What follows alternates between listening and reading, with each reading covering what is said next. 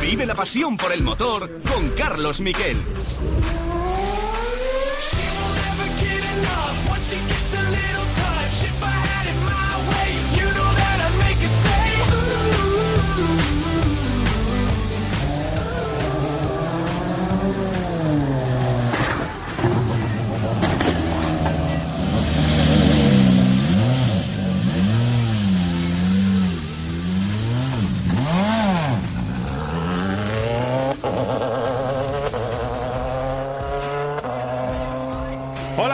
Buenas tardes, eh, bienvenidos a Cope GP. Este sonido no me he vuelto loco, eh. Eh, así visto, dice, ¿qué ha pasado? Bueno, es la colisión de Sebastián Oguier con un turismo en un tramo de enlace, se iba a meter a la zona de servicio y iba por la parte de dentro, el turismo choca con él y luego, ¿qué es lo que sucede? Que llega la policía en Croacia y la policía intenta que no se vaya. Y aunque hay un jefe del equipo Toyota, el caso es que él coge, como llegaba tarde a la última especial, coge y se va y está a punto de atropellar al policía. Eso que oímos al final es con un policía intentando frenar eh, al coche. Al final le ha costado 5.000 euros de multa y es la imagen de la jornada. Es campeón del mundo a la fuga, le podríamos llamar.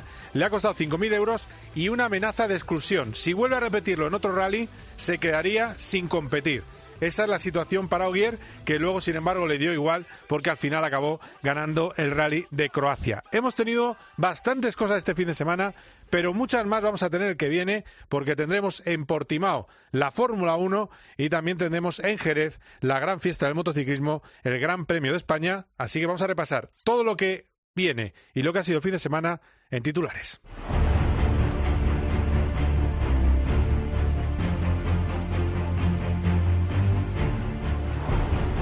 Hemos tenido, hemos tenido eh, Fórmula E en Cheste y hubo escandalera el sábado, en la primera carrera, porque terminaron solo dos coches. El resto se quedaron sin batería. Vamos a hablar con Carlos Barazal, vamos a hablar con Quique Naranjo, que estaba allí del diario Marca, que nos expliquen qué es lo que pasó realmente. Yo os lo cuento. Eh, en la Fórmula E te van quitando, cada vez que hay un coche de seguridad, te van quitando electricidad desde la organización. Y al haber eh, al ir más rápido de lo normal, uno de los pilotos, Da Costa, que era el que mandaba el pelotón, pues se equivocaron en el cálculo y se quedaron menos con dos coches con menos batería de la que se necesitaba y todos se pararon una vuelta antes del final. Después, en la carrera del domingo, ganó eh, Denis por delante de Lotterer, ganó BMW por delante de Porsche.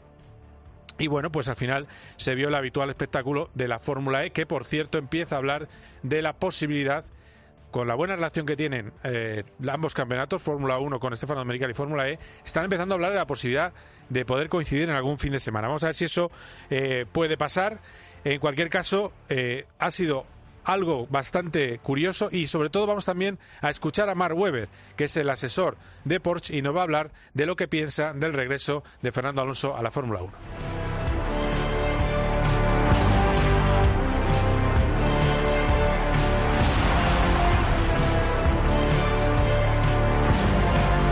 Hemos tenido también en San Petersburgo, Florida, no confundir con Rusia, eh, la carrera de la IndyCar. Esta vez no ha podido ser, ha tenido un problema mecánico al Palou, ha terminado décimo séptimo, pero sigue siendo el líder del eh, certamen, el líder de la IndyCar, a pesar de quedarse fuera de los puntos. Colton, ah, eso sí, ha logrado la vuelta rápida en carrera. Colton Herta ha sido el, campeón de San Petersburgo, seguido de New Garden y de Pagenon.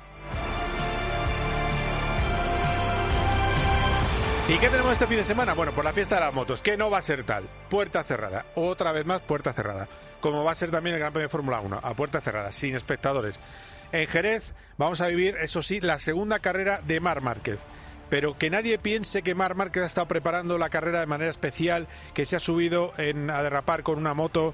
Eh, no, no, no. Lo que está haciendo, lo que ha hecho Mar Márquez es reposo, porque tiene este plan tan reducido que contaba Box este plan tan reducido de preparación de cara a la carrera de Jerez. Bueno, soy un, piloto de los que le gusta entrenar en casa, sobre todo hacer mucha moto, porque es la manera de mejorar. Eh, la moto necesita moto, eh, pero ahora mismo no puedo, simplemente haremos, iremos de carrera a carrera y en casa pues hay tres días de recuperación. Luego haré tres días de gimnasio bastante, bastante light, eh, intentar eh, pues, eh, mantener la, la, forma, pero sin querer mejorar, sin querer coger más peso de, de, la cuenta. Los doctores me han recomendado de que la progresión de esfuerzo al brazo tiene que ser pasito a pasito y esto pues es lo que también va a limitar un poquito mi, mi temporada, pero yo creo que solo ya pilotando tres días Portimao o ahora tres días más en, en Jerez, esto va a ayudar muchísimo a que a que el brazo, antebrazo, toda la movilidad vaya, vaya mejorando. Bueno, va a tener eso, poco trabajo. Eh, lo, que, lo que dices es eso, tres fines de semana, voy poco a poco, cada fin de semana tres días, cada fin de semana tres días. Si vemos que va bien el brazo, entonces meteremos más eh, carga. ¿Qué es lo que tiene Mar Márquez? Mar Márquez está bien de su lesión, lo que no tiene es punto físico. Ese es lo que le falta. Y espera rodarse en las próximas carreras hasta llegar a donde quiere estar. Le faltaron seis vueltas para estar pleno en la carrera del otro día, es decir, para sentirse bien durante toda la carrera. Bueno, pues es de suponer que en Jerez las cosas vayan mejor y sobre todo es de suponer que Honda esté más arriba, porque Honda es un circuito que se le da mejor que eh, el circuito de Portimao. Eso serán las motos, pero a las 4 de la tarde vamos a tener Fórmula 1. ¿Y qué podemos tener en Portimao? Bueno, pues en principio, carrera que trae muy buenos recuerdos a Carlos Sainz, entre otras cosas porque remontó del séptimo al primero en las primeras vueltas del pasado Gran Premio. Iba como un auténtico tiro. Este año habrá más agarre. Y en Portimao también vamos a tener otro capítulo más de ese duelo entre Verstappen y Lewis Hamilton. Un millón de euros le ha costado la reparación a Mercedes del coche destrozado de Botas y es un coche que le toca un piloto de Mercedes, el que se lo lleva por delante. Es George Russell y le han obligado a pedir perdón y ha dicho que pide disculpas, eh, entre otras cosas porque le dijeron. Eh, tú estás al nivel de la Clio Cup si haces estas cosas. El caso es que ha sido señalado como el culpable. Toto Wolf, que es el manager además de Russell, lo ha visto así y ese va a ser uno de los puntos calientes de un fin de semana que puede ser realmente entretenido y donde eh, tendremos un Alpine que promete o al menos dice Ocon, pueden estar entre el séptimo y el octavo. Vamos a ver qué pasa. El año pasado terminaron octavo y noveno los dos Renault y era mejor el Renault del año pasado comparativamente a sus rivales que el actual Alpine. Vamos a ver qué pasa con Fernando Alonso, que insisto que hay algunos de sus ex amigos que le critican por este comienzo, como ha hecho Mark Webber en el diario Marca, y hay otros que le elogian, como Cesare Fiorio, que ha dicho que Charles Leclerc es el capitán actual de Ferrari, pero que falla menos de lo que fallaba Fernando Alonso. Eh, hablando de grandes premios, hoy se ha presentado el Gran Premio de España. En Montmeló se ha presentado ese Gran Premio que iba a ser eh, con todos los honores, más de 30.000 personas. Al final nada, no se acaba de entender todo lo que hemos visto, pero ojo, eh, de todo lo que hemos visto, también de todo lo que hemos escuchado esta mañana, hablaremos luego con Janarias, que ha estado allí en esa presentación, me ha llamado la atención en la nueva curva 10. La curva 10 vuelve a sus orígenes, a lo que era antiguamente es más redonda, es menos ángulo y esto es lo que piensa Pedro Martínez de la Rosa sobre ese trazado. Cree que puede dar más alternativas y mejorar en el aspecto más crítico de Barcelona, los adelantamientos. Pero la veo interesante porque sobre todo permite la llegada, la frenada no va a ser tan fuerte y por lo tanto es muy ancha la entrada, puede permitir eh, tirar el coche desde más lejos, ¿no? no es un ángulo tan cerrado donde cuando te cierran la puerta no vas a tener espacio. Eh, sí que es verdad que yo corrí aquí en años anteriores cuando la vieja curva 10 se parecía mucho más a esta. Y esa era una curva que permitía al menos tener la valentía de intentar adelantar. De hecho, yo en el año, creo que fue 2000, con Jaguar, nos tocamos con Frensen y me quedé ahí tirado porque me tiró el coche justo en la curva 10. O sea que sí que creo que es una, es una curva que abre un poco la posibilidad, el espectro de posibilidad de adelantamiento. Bueno, esto es lo que vamos a tener en este programa. También vamos a escuchar a Tremosa, que es el consejero que se encarga del circuito de Cataluña, de las causas por las que eh, no, no va a haber público. Ha dicho, ha dicho, que les ha faltado unas semanas. Luego lo vamos a oír porque es jugoso ese corte cuando hablemos de esa presentación, porque vamos a tener algo que no habéis oído ningún otro programa de radio. Vamos a hablar con David Despau, que es el creador del precioso cartel del nuevo del Gran Premio de Fórmula 1 2021 con las caras de Carlos Sainz, de Luis Hamilton y de Fernando Alonso. Es un auténtico artista que ha trabajado con un montón de empresas, que ha trabajado con la ESPN, que es una auténtica maravilla ver sus obras. Yo os, eh, os invito a que lo veáis y que nos va a contar cosas muy, muy curiosas de cómo ha llegado a hacer eso. Y aparte, vamos a analizar qué puede pasar en la próxima cita. La próxima cita en Jerez, en MotoGP, y vamos a ver qué puede dar de sí la carrera y el análisis va a ser con un profesor de lujo, Efren Vázquez, piloto probado de KTM y además, aparte de haber sido piloto de la categoría pequeña durante muchos años, piloto de Moto 3, ha coincidido con Joan Mir, entre otros, nos va a decir eh, desde su curso, desde su escuela de conducción, cuáles son las estrellas que vienen del futuro. Así que, programa completísimo, quedaos ahí, esto es Cope GP. Cope GP. Paco González, Pepe Domingo Castaño y Manolo Lama lo dan todo. Vive momentos de alegría, de felicidad, de fútbol, de pasión. En el deporte. Quieren morir con la bota puesta. En el entretenimiento. Tenemos muchas historias hoy. Vamos a sonreír. Hay una madre que dio a luz y no sabía que había estaba En la información. Hacemos el resumen. Lo primero, Manolo, los mejores. ¿Con quién te quedas? Paco González, Pepe Domingo Castaño y Manolo Lama. Tiempo de juego. El número uno del deporte.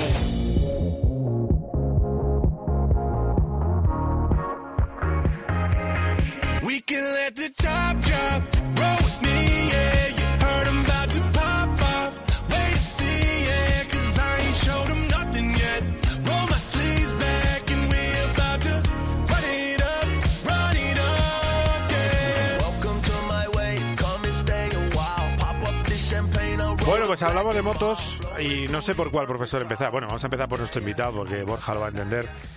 Profesor Efren Vázquez, ¿qué tal? ¿Cómo estás? Buenas tardes. Hola, buenas tardes. A ver, eh, bueno, te presento a nuestro buen amigo Borja. Bueno, ya le conoces hace mucho. Borja González, ¿qué tal? ¿Cómo estás? ¿Qué tal, Carlos? ¿Qué tal, Efren? Hola, Borja.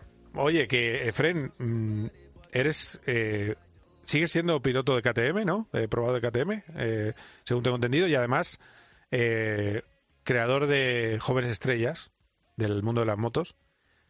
Lo... Sí, bueno, eh, ahora casi casi pluriempleado. Porque, Sí, ¿no? Sí, por un lado, pues bueno, como dices, sigo vinculado a KTM como piloto de pruebas. Además, también un poco pues a nivel asesoramiento deportivo en todo lo que al Moto 3 se refiere.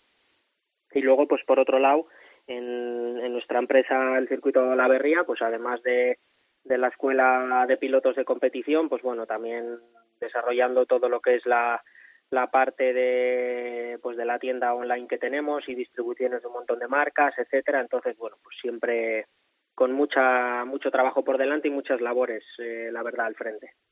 Bueno, bueno, es- pues, pero eso es bueno. Eh, es que, y más hoy en día, ¿no? Es que es, una auténtica maravilla.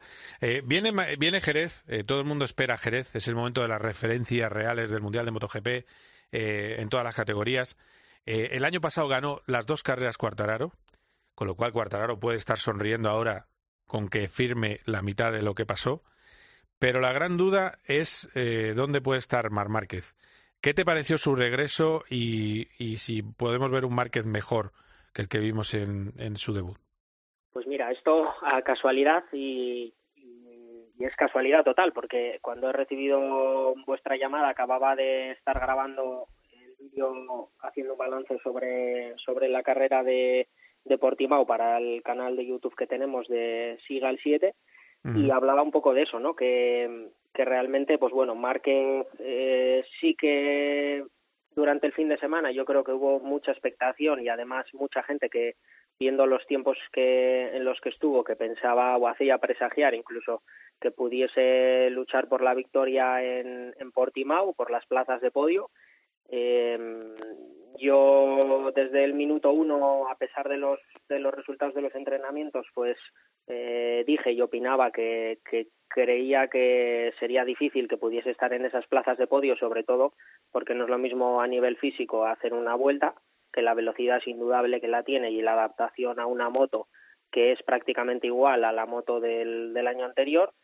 y, y que y que luego una carrera con el- la constancia de que supone un gran premio completo la adaptación a los neumáticos el estado físico la concentración pues que, que le veía pudiendo estar dentro del top 10 eh, pero no más adelante de un top 6 no y bueno, pues al final en el Gran Premio de Jerez va un circuito que físicamente va a ser muy exigente, porque los pilotos ya sabemos que Jerez es un circuito muy exigente y más con una MotoGP. Eh, con lo que, bueno, pues tendrá creo que una muy buena velocidad durante los entrenamientos, pero luego durante la carrera pues deberemos de ir viendo estos 15 días eh, que ha habido desde el Gran Premio de, Portugal, de Portimao, a ver la recuperación que ha tenido y, y cómo se va sintiendo. Claro, claro, hay que esperar un poco. Eh, es, es, al final, de todas maneras, tú que eres piloto, no poder coger una moto ni siquiera para derrapar eh, es la manera de ir más lento también, ¿no? El hecho de estar, de que haga solo eh, un poco de físico, tres días de descanso después de, de, la carrera anterior, todo eso va a hacer que sea más lento, ¿no, eh, Fren? Y luego, sobre todo, ir conociendo, pues, eh, pues todo ahí. Al final, eh, es un piloto, Márquez es un piloto que es un talento bestial, tiene una velocidad bestial, bueno, ya lo habéis visto, no hay, creo que muy pocos pilotos en la parrilla que estén a la altura de estar un año y pico sin montarse en una MotoGP y montarse y poder estar a escasas décimas como estuvo de los pilotos más rápidos. Pero luego el otro papel fundamental, lógicamente, es el ritmo de carrera, el conocer el desgaste neumático, la puesta a punto de la moto para estos neumáticos, que a pesar de que la moto es prácticamente igual a la del año anterior, los neumáticos también cambian un poco, ¿no? De un año a otro. Entonces, hay un proceso de adaptación de puesta a punto que, que hay pilotos pues que lógicamente con los test de Qatar, con los dos grandes premios de Qatar, etcétera, se llevan ya por delante y que y que él no lo ha tenido, ¿no? Entonces eso hay que sumarlo a la parte a la parte física, que lo puede suplir con su conducción y con el talento y la velocidad que tiene, sí, pero dentro de unos márgenes y lógicamente dentro de los márgenes de seguridad porque él creo que es consciente que, que una caída ahora mismo pues lo único que le supondría es un riesgo grande pues para su recuperación y sobre todo para el proceso de adaptación que tiene por delante para volver al mismo nivel. Mira, le han preguntado en Repsol a Mar Márquez por su porra para Jerez y él lo resume, como decíamos antes en, en EGB, le ponían la nota, decía, progresa adecuadamente, pues eso es lo que dice Marc. Vamos a escucharlo. Depende, a mí mi, mi limitación es el, es el físico, pero será un circuito donde un poquito más fácil, al menos de entrada, porque Portimao tampoco en mi lado del box no tenían referencias, eh, no, no había rodado nunca con esta, con esta moto, era la primera vez que, que, que hacía una carrera en Portimao y no conocía mucho el circuito, así que, que Jerez ya pues hemos, eh, tenemos referencias, hemos corrido muchos años y esto va, va a ayudar de entrada, pero luego, lógicamente, el ir rápido, es, ese último paso lo va a marcar eh, si el brazo ha mejorado mucho o no, o, o intentar eh, también eh, empezar y adaptar un poco la moto a, a mi estilo de, de, pilotaje, ya que este último año, aunque no lo parezca, va, van cambiando cosas. Bueno, cambian cositas y Borja, eh, ¿qué es lo último que sabes tú de Marc, eh, de, de, de, cómo está? Bueno, básicamente eso, el, eh, no ha habido ningún problema, que es lo más importante, es decir, esa, esa digamos, la parte que, que tienen que controlar los médicos, todo está perfecto, y lo único es lo que, lo que él ha dicho, que no, o sea, para que la gente lo entienda, no es un, que esté al 100% para poder hacer todo, está al 100% en la parte ósea, pero deben esperar un poco a no estresar demasiado el, el hueso sobre todo y eso es lo que le está obligando a tener un plan de entrenamiento digamos eh, más conservador que él acepta porque ya hemos visto que el discurso de Mark durante todo este tiempo ha sido el de, el de seguir a rajatabla lo que le dijesen los médicos después de lo que pasó el año pasado. Así que si contamos dos semanas, eh, lo poco que haya podido hacer el gimnasio, que me imagino que habrán sido pues eh, tres sesiones de la semana pasada y algo de, de esta, sin haber hecho nada de moto, pues eh, tendremos a un Mar que digamos mejor en el sentido de porque ya ha pasado casi, habrán pasado casi 15 días y yo creo que también mejor porque psicológicamente se ha quitado el peso de encima de probarse, que eso también es muy importante, la parte mental, que de él suele ser siempre muy, es un tío muy, muy fuerte en ese sentido, pero yo creo que eh, con algo como lo que le pasó le genera dudas, y yo creo que esas dudas se las, se las ha quitado y luego lo que ha dicho él, el, la parte de conocimiento del circuito, porque no había corrido nunca una carrera en Portimao, y luego que también Bradel pudo entrenar a principio de años en, en Jerez, creo que también a finales del año pasado llegó a rodar con la, con la moto y ha estado también rodando ahora, o sea que, que el piloto alemán habrá podido bueno, ver cómo está la moto, esta versión de la moto para este circuito. Eh, hay que tener en cuenta que Bradel también va a correr la carrera de este, de este fin de sí, semana. Como invitado, así sí, que sí. sí, como piloto invitado, así que bueno, pues yo creo que, que va a tener mejor pinta de lo que tuvo para él la semana pasada y eso que pudo ser séptimo a, a solo 13 segundos del ganador. Bueno, bueno, pues a ver, a ver si, no sé, igual nos sorprende con, con algo más. Lo que pasa es que es verdad que a, a, partir de ahí es más difícil, es exponencialmente más difícil ir subiendo posiciones, pero yo, yo creo que hay que confiar en que sí.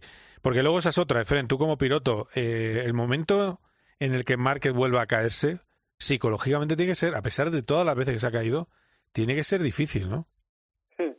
Eh, a todos los pilotos, sobre todo, bueno, a ver, eh, Marc creo que es un súper afortunado y Borja, pues que al final eh, ha estado metido y está dentro del campeonato con, pues de una manera eh, súper involucrada con pilotos. Eh, entonces él, él, lo sabe y sabe de las reacciones de los pilotos. Marc ha sido un afortunado en el sentido de que ha sido un piloto que dentro del daño que se ha podido generar con muchas caídas ha tenido, digamos, suerte o menos mala suerte que otros pilotos que quizás eh, se han hecho mucho más daño en muchas más veces, ¿no? En este aspecto. Y cuando un piloto, pues lógicamente se hace daño y se cae, la siguiente vez que se cae en su proceso de recuperación, lo primero en lo que piensa en el momento es de no golpearse y a ver si se ha hecho daño, si se va a hacer daño, si no se va a hacer daño, si cómo va a estar o cómo va a reaccionar esa parte del cuerpo, ¿no? A pesar de que el doctor te diga así todo está bien, estás recuperado y que más o menos te encuentres bien, pues las primeras caídas son de incertidumbre, ¿no? Hasta, ver cómo vas cómo vas reaccionando.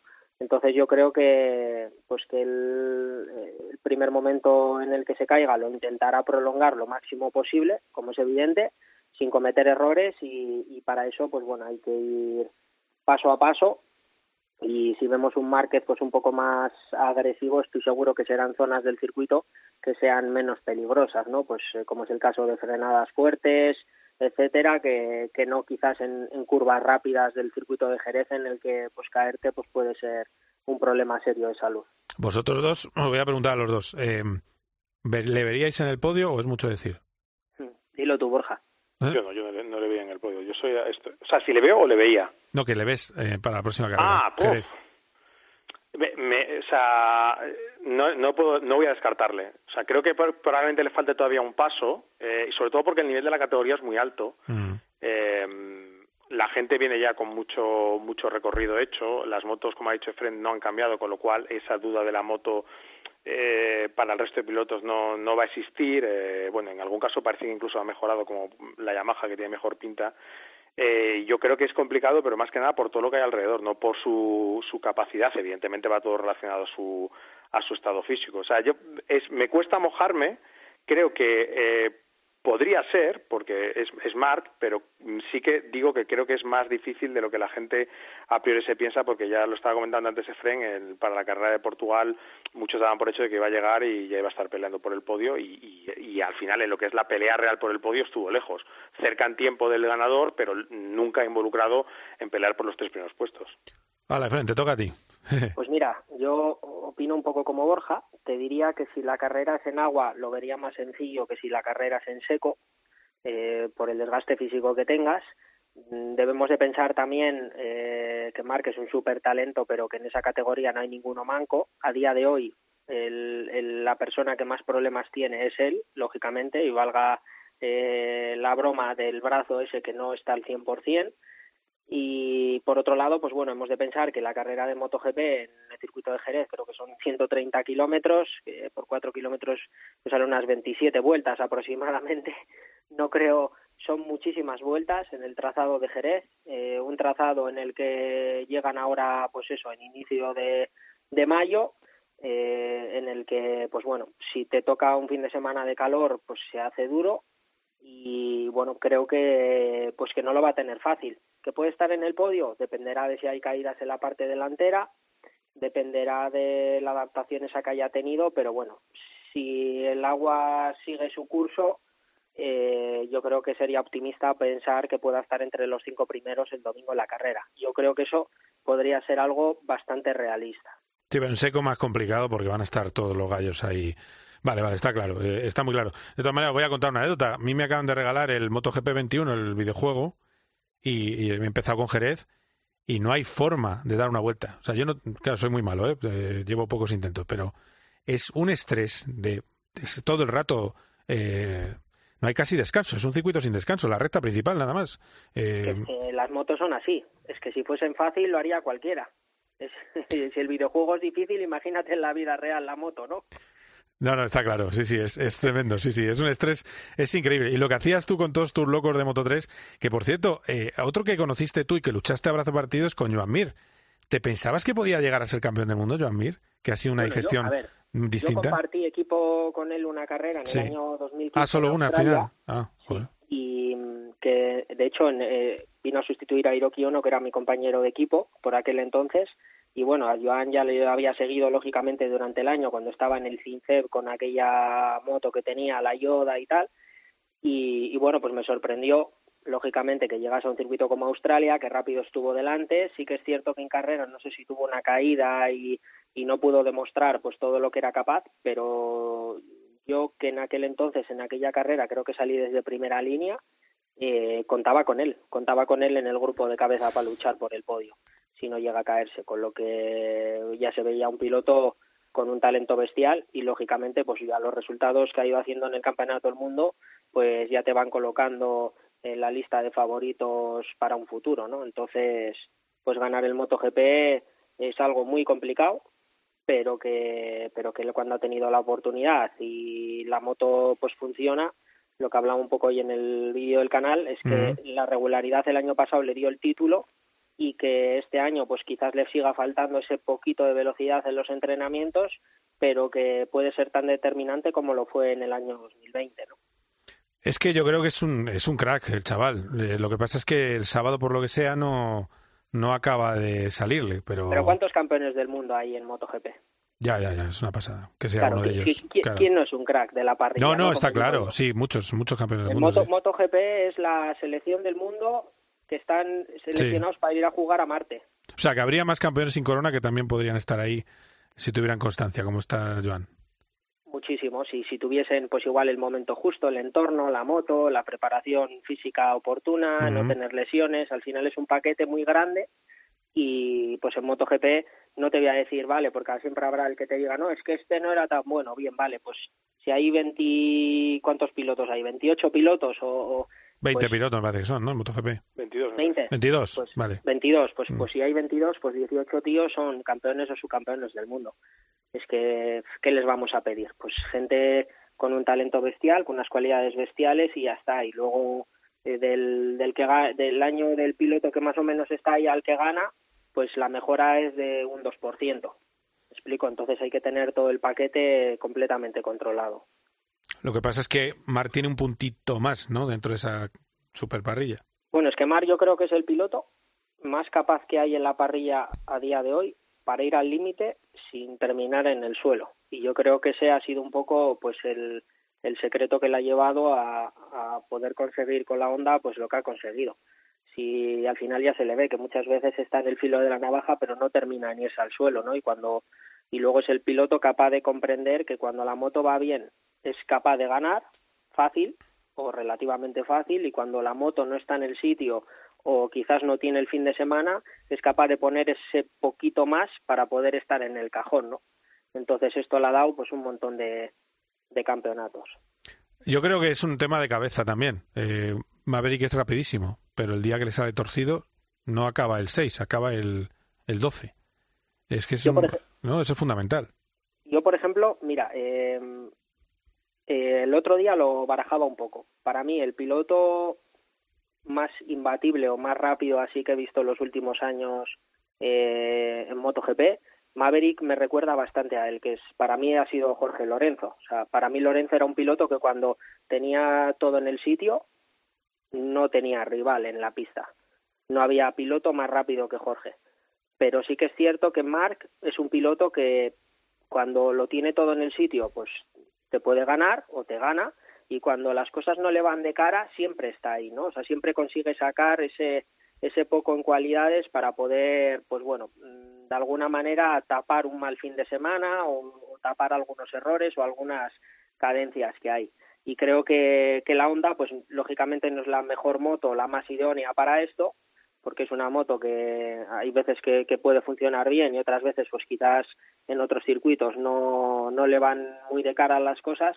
Y, y, bueno pues en este caso con el cariño que le tengo a Paul creo que, que esto es algo que, que va a tener que, que esforzarse al máximo ahí y que estoy seguro que lo conseguirá que lo conseguirá. Y sobre todo más ahora pues con la referencia de Mark y con la motivación y el aliciente pues que supone volver a tener al, al, a la referencia dentro del box, ¿no?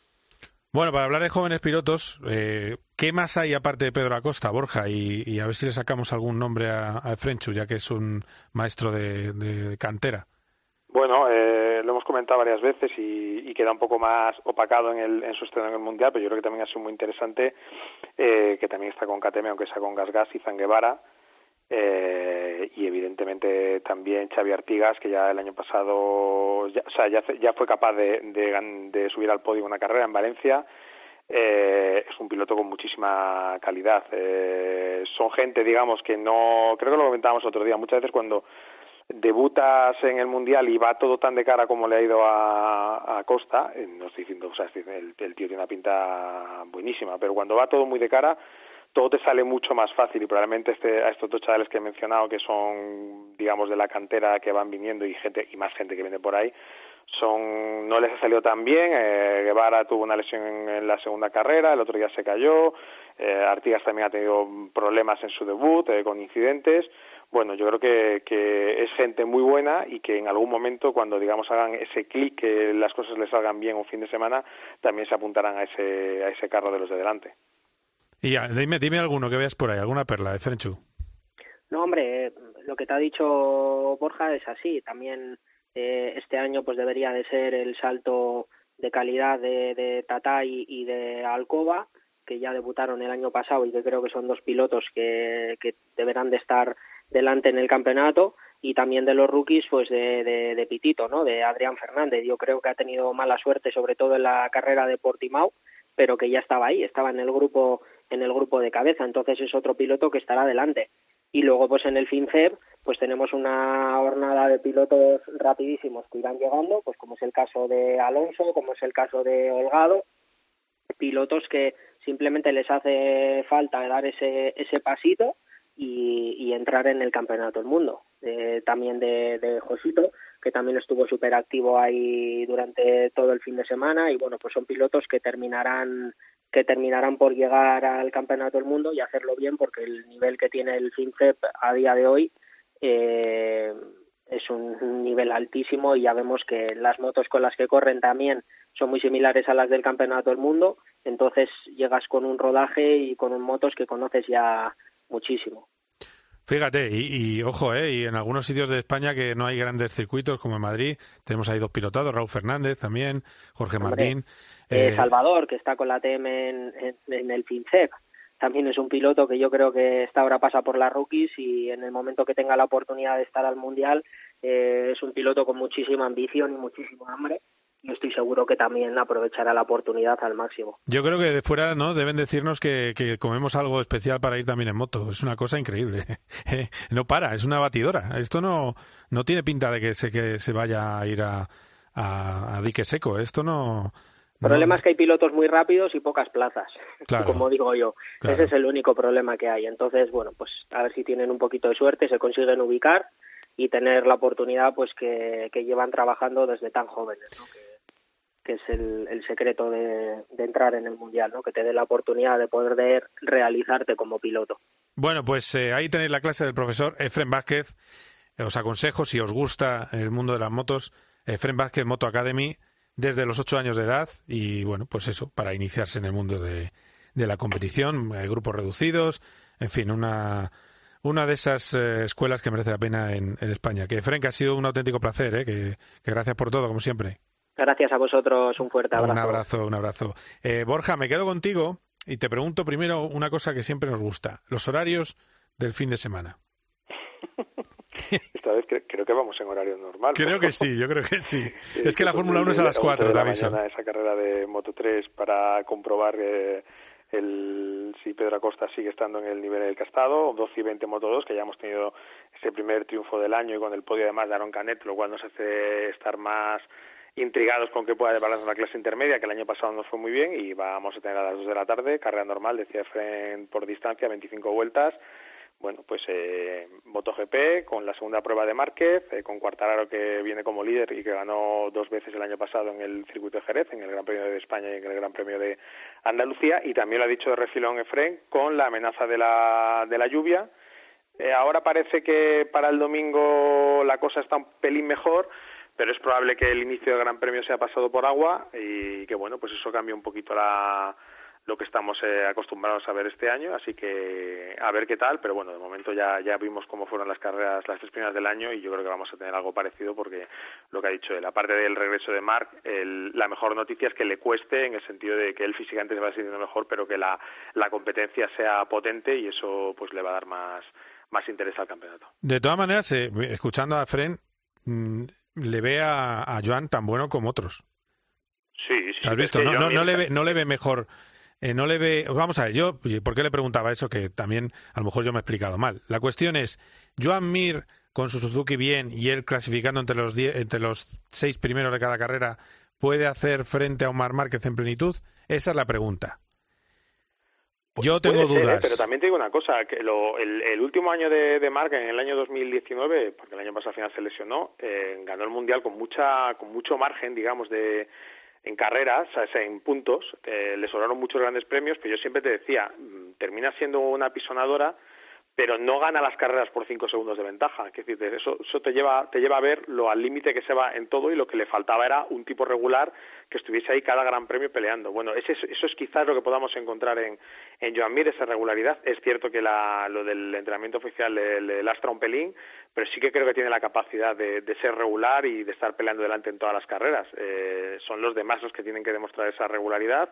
Ahora está en ello Cuartararo, eh, que la calidad evidentemente la tiene porque ya ha ganado dos carreras. Está claro, vamos. Y, y es el resto, tú lo has dicho, Maverick falló el otro día, Rins se, se, cayó, con lo cual un piloto que estaba haciendo una gran carrera, estaba pegado a Cuartararo, perdió una oportunidad buenísima de sumar mínimo 20 puntos, que es lo que no puedes hacer, y, y en el resto de marcas pues estamos viendo que también está pasando, en Ducati, Bañaya sí que está siendo constante, pero Miller, que era el teórico número uno, no, bueno, pues eso que los de, a los demás les cuesta un poco más, parece que, que Mir sí lo tiene, y, y, eso es lo que le, le, dará la oportunidad de pelearle el título a, a Márquez en, en, el momento en el que Márquez esté al 100%. Bueno, pues ya está, tomo nota. Eh, confiamos en Joan Mir. Eh, no le estoy quitando mérito, eh, que es un gran campeón, pero eh, claro, es bueno, que... El piloto da miedo, Carlos, es normal. O sea, ¿Cómo? De... ¿Qué? Puedes confiar, pero es que Marc da miedo. claro, es que es eso. Es que es una es bestia. Es que vuelve, vuelve después de nueve meses y estaba por ahí, vamos, no, no punta, pero, pero enredando. Eh, y, y, prim y, primera onda. Es que es una barbaridad lo de este hombre. O sea, que por eso lo digo, no, no, por, no por quitarle mérito, es un, campeón, un campeonato muy bien logrado. Es decir, el de mérito fue de los irregulares. Si ahora Cuartararo está como el año pasado en Jerez, cuidado, ¿eh? Cuidado que no saque, si saca otra victoria, la, puede tener margen para ser el próximo campeón. Lo que pasa Entonces, es que... Digamos, tres carreras, tres victorias de Yamaha. O sea Claro. que algo, algo querrá decir eso. Y el año pasado también fue la moto que más carreras ganó y no ganó el Mundial porque porque bueno, pues porque hubo demasiados altibajos, pero de momento Yamaha solo está teniendo altis de esos altibajos. O sea, Esos que altis, ¿eh? Sigue en la línea, vamos a un circuito donde han ganado eh, dos veces el año pasado, eh, luego vamos a Alemán, que es un trazado que teóricamente Yamaha se le da bien, no hay nada que, que apunte a que la moto vaya a ser un hándicap y va a depender más de la, de la regularidad que tenga Fabio y si ha encontrado ese punto, pues evidentemente puede estar a ese nivel también al que eh, en el que queremos ver a Marc eh, cuando está al 100% y en el que creemos que puede estar Mir. Muy bien, pues eh, gracias Borja, te escucharé el fin de semana. Tú estarás en Jerez, yo en Portimao. Así que. Eso es bueno, que esté uno en Boston y otro en California. Últimamente estás tú siempre en Boston. Bueno, pues ya estoy... Ya estamos los dos. ya estamos los dos liados. Venga, gracias, ¿eh? un Un abrazo. abrazo, Carlos. Cope GP. Vive la pasión por el motor con Carlos Miquel. ¿Que ¿Por qué me gusta Cope? Porque si pasa algo, sé que van a estar ahí para contármelo. Para inmunizar al 70% de la población a finales de agosto, hacen falta 66 Y porque millones. además me lo explican como nadie. Surgen muchas dudas en función de quién gestiona esos impuestos. ¿Cuántos pagamos o muchos, pocos pagamos más que nuestros vecinos? Porque tienen el mejor equipo de deportes. Hoy se la juega el Madrid, pero vaya paso. Y las Ese, mejores historias. Y mira, te voy a hablar de una tradición que en el Perellonet pasa de generación en generación. Se trata de la pesca de la angula. Cope Ay, no. es más que una radio. También en cope.es y en tu móvil.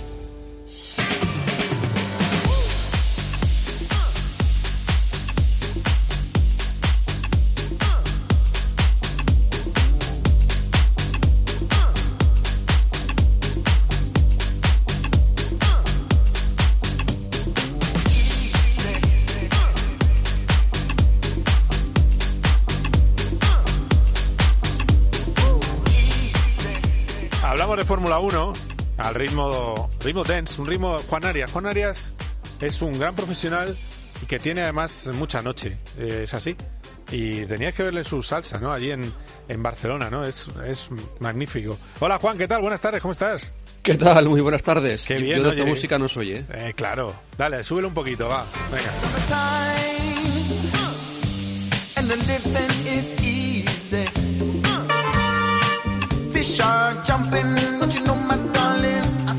Me, me dice cotton- Javi Rodríguez que es un poco más de Manolo Oliveros este tema.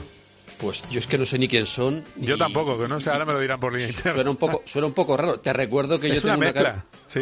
Dime, Te dime. recuerdo que yo tengo una camiseta firmada de los Iron Maiden en un partido de fútbol que jugué en el Estadio Valle Hermoso contra ellos en el 1998. Jo, pues ya, ya, ya en el 98 les, les te- tenían que sudar sudar feo, ¿eh? En, un- en- en- los Iron Maiden en un campo de fútbol, ¿eh? Tenían... Porque sus cosas se habían tomado ya, los Iron Maiden, supongo. Eh, me crucé con alguno de ellos, bueno, con alguno de ellos no exactamente, pero alguno del equipo, aquello que mientras respiraba y precisamente a, a alcohol del 96 no olía. Bueno, a ver, eh, Juan, has estado en la presentación del Gran Premio de España de Fórmula 1. Eh, vamos a escuchar primero eh, Ramón Tremosa, presidente del circuito y es consejero en eh, la Generalitat de Cataluña, y eh, ha hablado del absurdo. Solo quiero que antes de escuchar el, el audio me digas cuánta gente y cómo estaba sentada la gente en ese Conde de Godó que has vivido tú este fin de semana. Bueno, para ilustrar, el Conde de Godó, en, el Conde de Godó en condiciones normales se habilitan unas gradas para 8.000. En pandemia se habilitaron unas gradas para 4.000, sabiendo que solo se iban a ocupar el 25%, que son 1.000. Es decir, la entrada máxima permitida eran 1.000, repartidas entre público general 100, entre socios del club 300 y 600 para personalidades y patrocinadores. Entonces, yo lo que vi es que eh, los palcos, los que estaban más cerca de, de la vista, lógicamente, que son los familiares principalmente y gente importante, estaban, pues, evidentemente, sin guardar ningún tipo de distancia de seguridad. Todos con la mascarilla, eso sí, estaban controlados pero lo que son eh, los palcos estaban todos muy juntos y la grada sí que se podía apreciar en las gradas supletarias que había una cierta distancia entre silla y silla, pero vamos, eh, de esas mil personas ya te digo yo que la gente que estaba en palco ni mucho menos guardaba la distancia de seguridad. A mí me da la impresión que al final no fueron mil. Yo tengo la sensación de que eran alguna más. Eh, y sobre todo esas que son invitados. Al final, ahí yo creo que alguien coló, coló gente. Pero bueno, eh, efectivamente, estaban muy pegados. Y el problema es que no puede hacerse nada parecido en el Gran Premio de España de Fórmula 1. Desde el principio, cerrojazo. Le han preguntado esta mañana al consejero Tremosa y esto es lo que ha explicado de por qué no hay público en el Gran Premio de España de Fórmula 1. I afortunadament a Catalunya La tercera ola en Cataluña ha sido más suave que la segunda, pero en otros países de Europa y otras partes de España ha sido peor. Hace cinco semanas no sabíamos eh, cómo iba a reaccionar todo y había que tomar una decisión ya. Hay países como Inglaterra, Francia o Alemania que tenían altas tasas de infección y brotes exponenciales. Por tanto, no podemos dar por acabada la pandemia aunque la vacunación ha avanzado. Una cosa es un partido de tenis con mil espectadores y otra muy diferente es un gran premio con diferentes horarios, eh, diferentes días, hay mucha movilidad de incluso hasta 60.000 personas. Por eso el Procicat optó por la prudencia. Por pocas semanas podríamos haber tenido el gran premio de Fórmula 1 como esperemos que lo podamos tener en motociclismo, pero intentábamos evitar cualquier tipo de disgustos. Mira, me gusta en catalán el término disgustos. Estaba muy bien. Estaba disgustos. Eh, bueno, pues eso es lo que han explicado. Eh, han sido muy precavidos y también es cierto que tenía unos costes eh, elevados haber abierto el circuito para poca gente, porque lo que está claro es que los 30.000 que ellos pensaban no, no iban a entrar.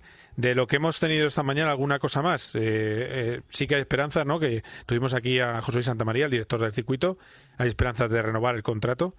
¿Y qué más Sí, sí. cosas han contado? Sí, bueno, se le ha preguntado precisamente sobre, sobre el canon y ha dicho que también lo iban a negociar porque no es lo mismo pues los ingresos que, que son... Por cierto, el, el- número de, de dinero que impacta positivamente sobre el Gran Premio de motoci- perdón, de, eh, de automovilismo de, gran- de Fórmula 1 sobre Cataluña son 163 millones de euros. Fíjate. Una cifra considerable. Y a lo largo del año, contando las motos, los eh, particulares reservas de empresas, por ejemplo, para el circuito, se estipula en 300 millones de euros. Lo digo porque muchas veces se comentaba que el Ayuntamiento de Barcelona, que también lo ha dicho hoy, va a seguir apoyando económicamente al circuito, lo que pasa es que no han querido decir las cifras, a pesar de que se le ha insistido un par de veces, pero que esa cifra cada año va bajando, ¿no? Bueno, pues lo que me comentabas, que hay una buena sintonía en el intento de renovación del Gran Premio de España de Fórmula 1 y el de motociclismo, que ambos eh, acaban este año, uno se renovó por solo una temporada y lógicamente la idea es que sea un contrato más a largo plazo y que dé una cierta tranquilidad y estabilidad aquí a los responsables del circuito. Dice que la Fórmula 1 quiere que Barcelona sea sede fija para la Fórmula 1, que hay candidatos muy interesados en acoger un gran premio de estas características por lo que suponen del impacto económico y que la competencia es máxima que el ayuntamiento, como te comentaba, va a colaborar porque el retorno es importante y también se ha eh, eh, intentado negociar que los test sean eh, el año que viene de, de Fórmula 1 también en Barcelona. Este año, por el tema de la pandemia, no pudo ser, pero los del 2022 también se negocia con que sea porque mm, entienden que ellos y los pilotos y prácticamente todo el mundo ah, les que, que Barcelona es una sede pues eh, prácticamente idílica por la mm. proximidad, por todo, por el clima, para acogerlos. Bueno, pues al hilo de lo que dices, este es José Luis Santamaría, director del Circuito de Cataluña, hablando de eso, de la posibilidad de renovar. Ya lo adelantaba aquí el día que dijeron que no iba a haber público en eh, COPGP. Este es José Luis Santamaría.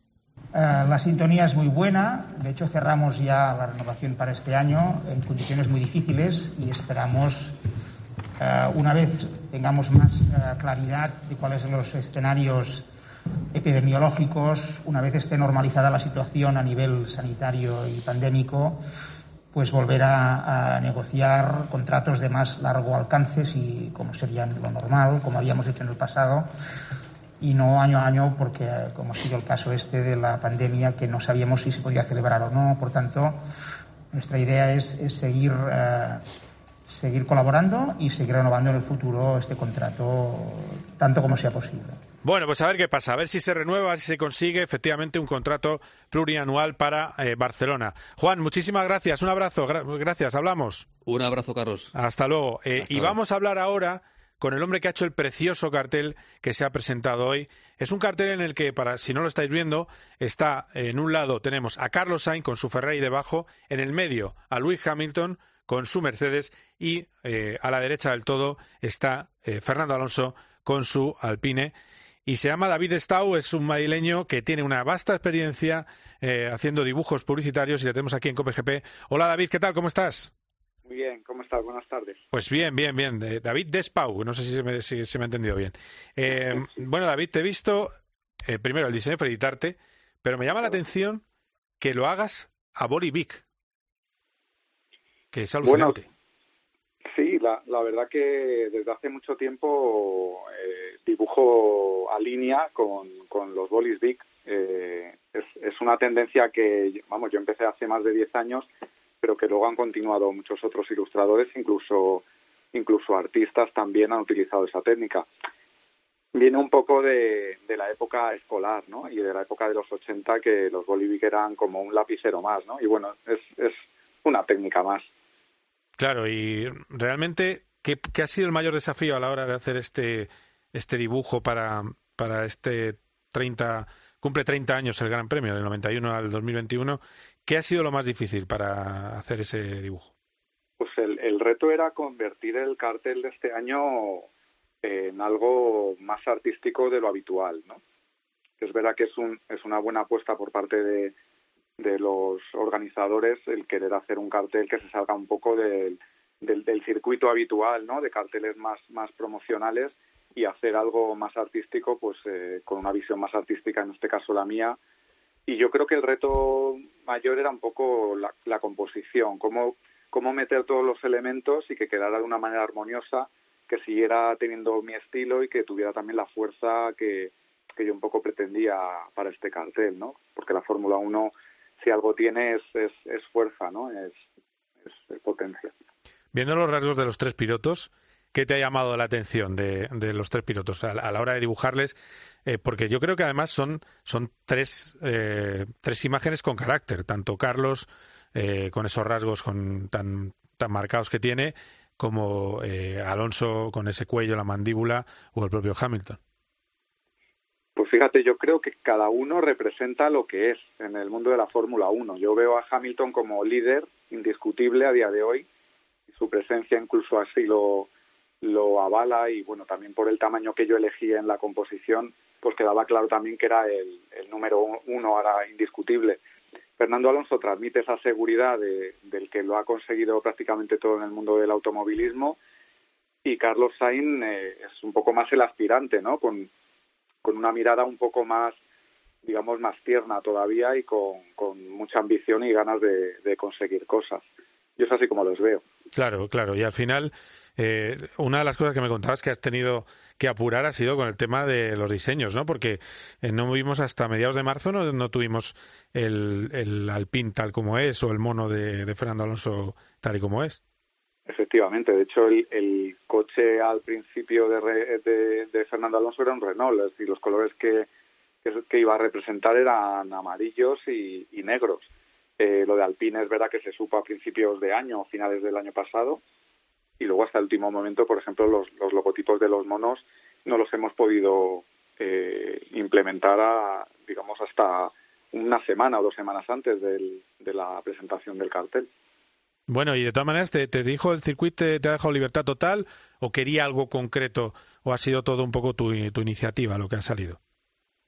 Pues bueno, el, esta, este proyecto viene también a través de, de, una agencia que es la que me hace a mí la, la petición, a través de, de mi agente también. Mm. Y ellos lo tenían ya bastante claro. O sea, ya tenían claro que este año iban a apostar por, por los personajes, por los pilotos. En los años anteriores habían basado los carteles más en, digamos, en el concepto más de Fórmula 1, vehículos, eh, o sea, los coches, la, lo que es la, el asfalto, la, el, el propio circuito y el elemento de Barcelona y para este año querían romper y hacer algo eh, diferente metiendo a los, a los, en este caso, los tres pilotos. A partir de ahí, pues, eh, trabajamos varios bocetos hasta que dimos un poco con el, con el, la composición final y una vez se aprobó la composición final, pues ya empezó el proceso de, de dibujo y de color y, y, bueno, el resultado final. Bueno, bueno, pues eh, la verdad es que tiene un camino. Es decir, estamos hablando desde que empiezas el, el primer dibujo hasta que lo acabas, ¿cuántos meses han pasado? Pues mira, yo creo que esto lo empezamos a finales del año pasado, porque todavía no se sabía eh, que Alonso pilotaba un Alpine, o sea que imagínate, echa, echa cuentas, pues tres, cuatro meses tranquilamente. Sí, sí, fíjate, fíjate. No, no, está, está muy bien. Eh, eh, eres aficionado, no, no, no loco, pero aficionado a Fórmula 1, ¿no? Sí, de, yo desde que empezó Alonso a ganar, la verdad que me enganchó, me enganchó bastante la Fórmula 1. Es verdad que luego cuando salió Alonso un poco de, del panorama se diluyó y eso un poco también tenía que ver con que las carreras eh, no se televisan en abierto, pero, pero creo que este año me voy a volver a enganchar. De hecho, la primera carrera la, la pude ver en diferido y voy a hacer un seguimiento a, a nuestros pilotos españoles que, que, bueno, a ver qué hacen este año. Bueno, bueno, a ver qué, a ver qué pasa. ¿Con qué estás ahora? ¿Con qué gran dibujo estás ahora? Pues eh, tengo varios proyectos ahora encima de la mesa ninguno así que se pueda contar ah. todavía, pero bueno, vale, vale. Muchas, muchas cosas entre manos. ¿Alguno, alguno que, bueno, que ya se pueda contar, que estés o que acabes de sacar, que, que lo, pues lo mira, conozcan los oyentes? Sí, acabo de, acabo de hacer eh, una portada para la revista Billboard de música eh, americana estadounidense de seis de los eh, intérpretes y compositores de, de las bandas sonoras y canciones que, que han ganado los Oscars. Vamos, yo los hice antes de, de saber quién habían ganado y de los seis han ganado cinco, o sea que, que han hecho pleno al 15. O sea que tienes a John Williams seguro, claro. No, son eh, la, la eh, mejor canción en los Oscars. Ah, canciones, canciones, no la mejor banda canción sonora. y la sí. mejor banda sonora, que la banda sonora es de la película Soul. Ah, ah, te refieres a la película Soul de este año, ya, ya, ya. Sí, Perfecto, son de los sí, Oscars de este año. Sí, sí, sí, sí, Era un reportaje acerca de los compositores y intérpretes tanto de la canción original como de como de la mejor banda sonora. Ah, muy bien, muy bien. Ah, pues, eh, pues maravilloso. Pues eh, seguirle en, en redes sociales, eh, que, que, ahí está y que ha sido un auténtico lujazo eh, tenerte aquí, David. Y yo, yo te invito a que hagas más carteles de motor. Eh, yo, lo... habrá que hablar con MotoGP o lo que sea. Esto no. ¿eh? a mí lo que me propongan. La verdad que el mundo del deporte es algo que me apasiona, con lo cual eh, yo encantado. Muy bien, David, pues muchísimas gracias. ¿eh? Un abrazo Muchas fuerte. Gracias a vosotros. Un abrazo. Bueno, quedaos ahí porque vamos a hablar enseguidita, enseguidita. Hablamos de Mark Webber, no sé si amigo o ex amigo de Fernando Alonso y de la Fórmula E. Cope GP, vive la pasión por el motor con Carlos Miquel. You know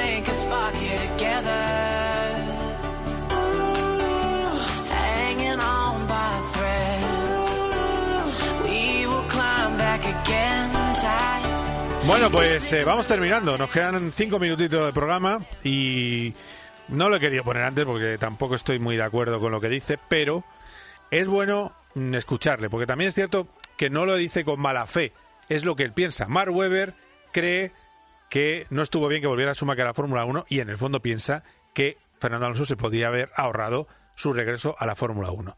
Le ha entrevistado este pasado fin de semana el compañero Enrique Naranjo del diario Marca y esto es lo que le decía Weber sobre la vuelta y los problemas que ve en su regreso a Fernando Alonso.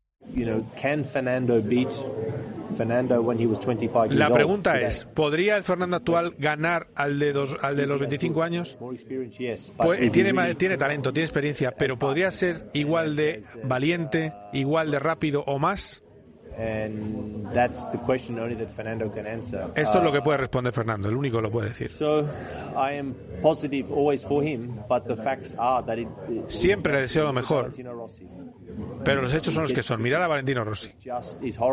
Cómo está sufriendo, está teniendo un mundial horrible.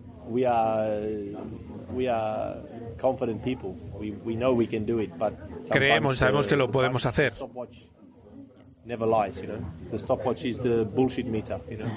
Pero el cronómetro nunca miente y es el cazador de mentiras. Y lo que dice Mark Webber es que sabe Fernando Alonso que no puede pedir tiempo, que la Fórmula 1 no pide tiempo, que no puede pedir carreras de experiencia y que, eh, bueno, pues eh, que es así la Fórmula 1, que es la cima y que evidentemente, aunque cree en él, que es más complicado eh, para él la vuelta de lo que de lo que puede parecer desde fuera y que desde luego tampoco eh, cree que hayan sido buenas carreras de arranque para él. El hombre que le ha hecho la entrevista es Enrique Naranjo, le tenemos aquí en COPGP, compañero de marca. Hola, Kike, ¿qué tal?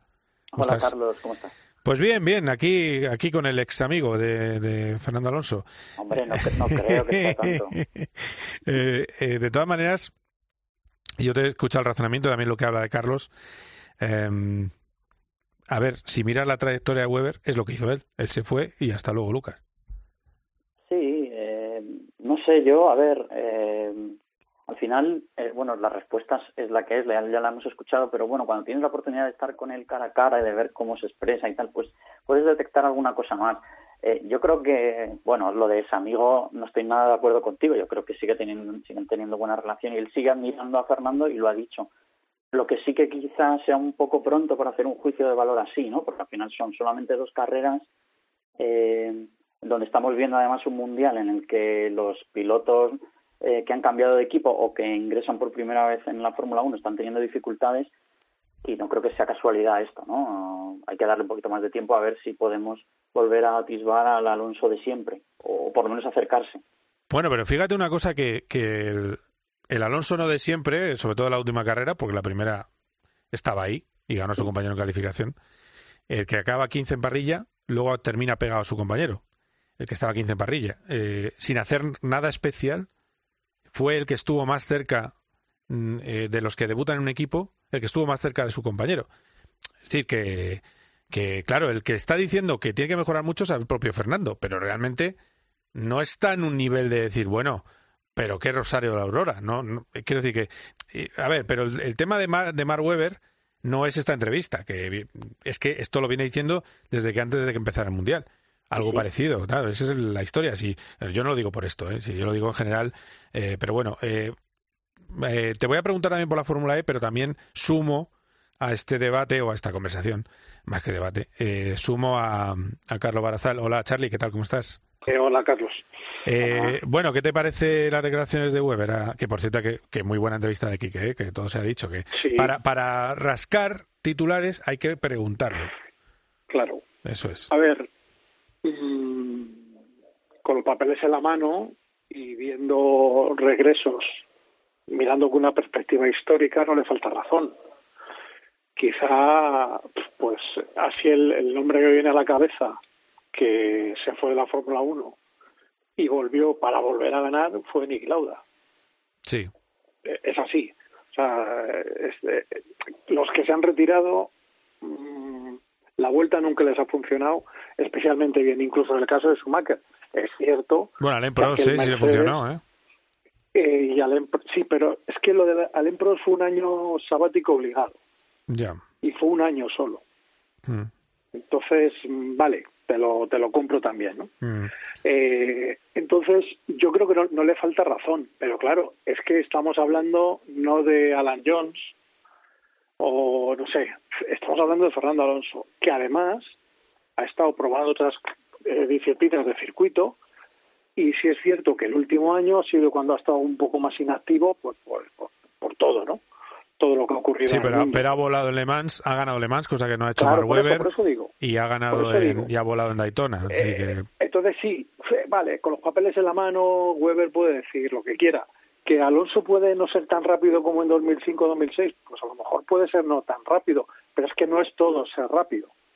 Es el, el, el saber estar en una carrera y todo eso creo que Alonso lo ha demostrado donde ha ido por activa y por pasiva que está pues al, nivel del mejor. El que me quieras decir que es el mejor, como mínimo está a ese nivel.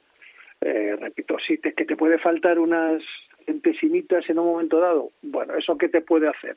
¿Perder una pole en un momento dado? Bueno, vale, pero en el grueso, en el, en el, en el, en el tubo medio que, que lleva todo, eh, nadie le tose. Entonces, bueno, vamos a ver. Ahora, a Weber hay que escucharle, siempre tiene mucha experiencia, ha tenido buenos compañeros y, y yo creo que, oye, pues al Pero yo, yo, creo que es- yo creo que no no pues sí, totalmente respetamos. Yo creo que la y además habla de Carlos que le va a dar guerra a Leclerc. Yo creo que eh, si lo que pasa a Mark Webber primero que es sincero que es, que es una cosa buena y luego que ve la vida en su color. Y la vida en su color es yo me voy de la Fórmula 1 punto final y ya está y luego cierro mm, resistencia y, y, pues a dar paseos por los circuitos de asesor bueno pues ya está vale pero pero eso es su su manera es que Carlos, Fernando ha tenido otras razones os pregunto Pero piensa eh, una cosa, sí igual le quiere hasta proteger, es decir, eh, él piensa que Alonso puede acabar arrastrándose y no quiere ver a Alonso arrastrándose. Claro, porque el Por ejemplo de Rossi es, un poco doloroso, el ejemplo que ha puesto Rossi, ¿no? Que él es muy de Rossi Claro. también. Eh, eh, os digo otra cosa. El tema de la Fórmula E. Solo acaban dos coches. Quique, tú estuviste allí. Eh, estupor total. Si hay público, eh, es para que se líe. Sí, eh, la verdad es que sí. Y sobre todo es, es eh, muy doloroso para, las, para los fabricantes. La Fórmula E es una competición que presume, con razón, de tener el, mayor número de fabricantes eh, en el mundo del motor. Eh, y bueno, pues que tus coches, por ejemplo, mira, estaba mirando eh, ahora el vuelta a vuelta y que, que un coche en la última eh, haga, por ejemplo, eh, 2.51 cuando una vuelta normal es eh, 1.40, creo que estaban haciendo, eh, pues eh, es muy doloroso. Eh, Sí, sobre y todo cuando además- hablamos de movilidad eléctrica, sobre Claro. la que todavía hay muchas dudas. Claro, y además hay que tener- hay que- ¿eh? ¿Eh, ¿Qué, qué? Perdón. Dime, dime. Que eso, eso ha escocido mucho, la, la imagen de eh, que, que puedan tener los aficionados de, de- de pensar, bueno, eh, en nuestro coche eléctrico nos da, nos da miedo quedarnos sin, sin batería en un momento dado y resulta que en la competición eh, cumbre de, de la movilidad eléctrica eh, pues pasa lo mismo, ¿no? Cuando pensábamos que sería imposible. Eh, sí que es cierto que también ha sido una tormenta perfecta, se han dado muchísimas circunstancias juntas que han llevado a, a esta situación. Eh, Charlie, de todas maneras, que la gente lo entienda, eh, la organización te va quitando cada, cada safety car, te quita electricidad. Es decir, que es que, que entonces, ¿qué es lo que no se entiende? Pues déjalos con electricidad. Eh, es que no, no entendí, no entiendo muy bien por qué lo hicieron así, pero bueno. Eh, Lo ha dicho Quique, o sea, es una tormenta perfecta que quizá con un solo ingrediente que no se hubiera añadido, por ejemplo, el, el último safety no, se les- no se hubiera rebajado la, potencia que les quedaba, habría valido. Solamente con eso.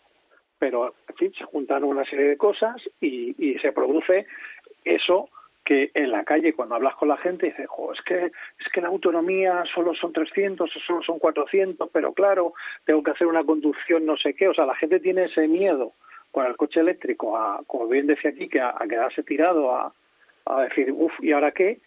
Y precisamente te ha ido a pasar, eh, además es de una manera escandalosa, porque no es decir, oye, se han quedado cinco o seis tirados, pero bueno, entre el podio que llegan allí, no, no, no, es que casi no llegaba nadie. Bueno, tengo... Es que llegan dos coches, claro, Bueno, es eh, terrible. sí, sí, no, tremendo. Eh, Quique, casi un placer hablar contigo, como siempre, ¿eh? que ya sabes que COPGP es tu casa, o sea que... Hombre, yo cuando me llames, aquí estoy. Así que nada, muchas gracias, Quique, un abrazo, ¿eh? Un abrazo, otro para Charlie también. Hasta luego, Quique. Eh, Charlie, tengo una noticia ahora mismo, me acaba de llegar a mi buzón, a mi correo, aprobado por votación de la Comisión de la Fórmula 1 la carrera al sprint, es decir, de el sábado, que cambiaría por completo durante tres grandes premios cómo va a ser el fin de semana del Gran Premio. 60 minutos de práctica el viernes y calificación con formato normal el viernes por la tarde.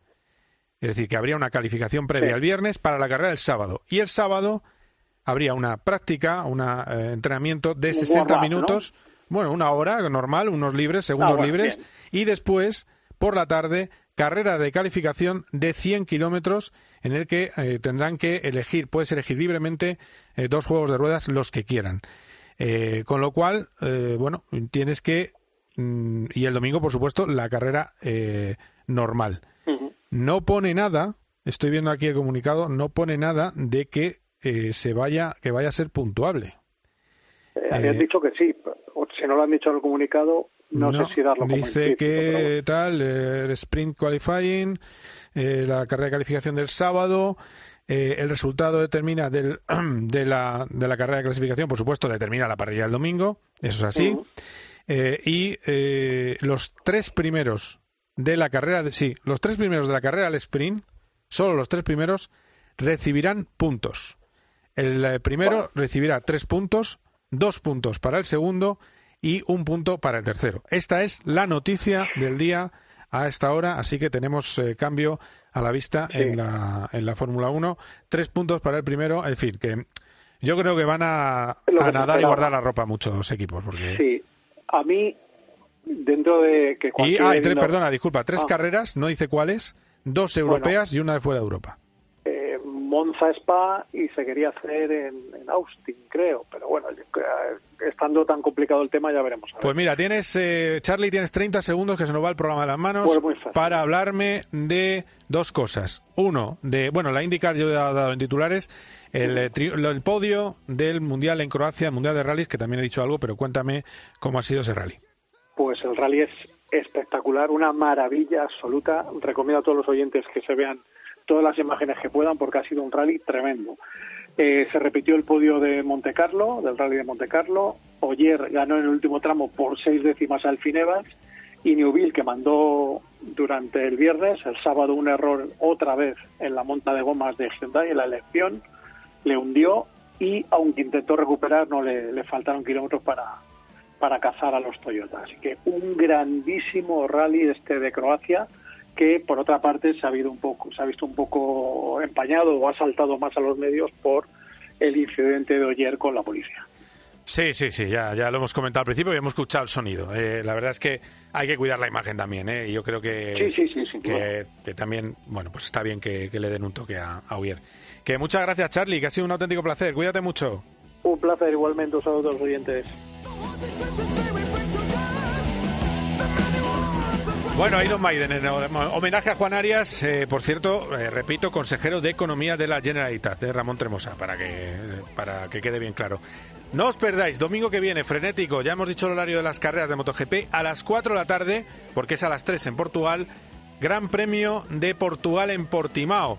Ojo que Carlos Sainz la lió el año pasado que no caigan cuatro gotas. Vamos a ver qué pasa, qué pasa con él, qué pasa con la lucha por el título. Va a estar apasionante y lo contaremos aquí, como siempre, en COPE. Ha sido un placer. Adiós.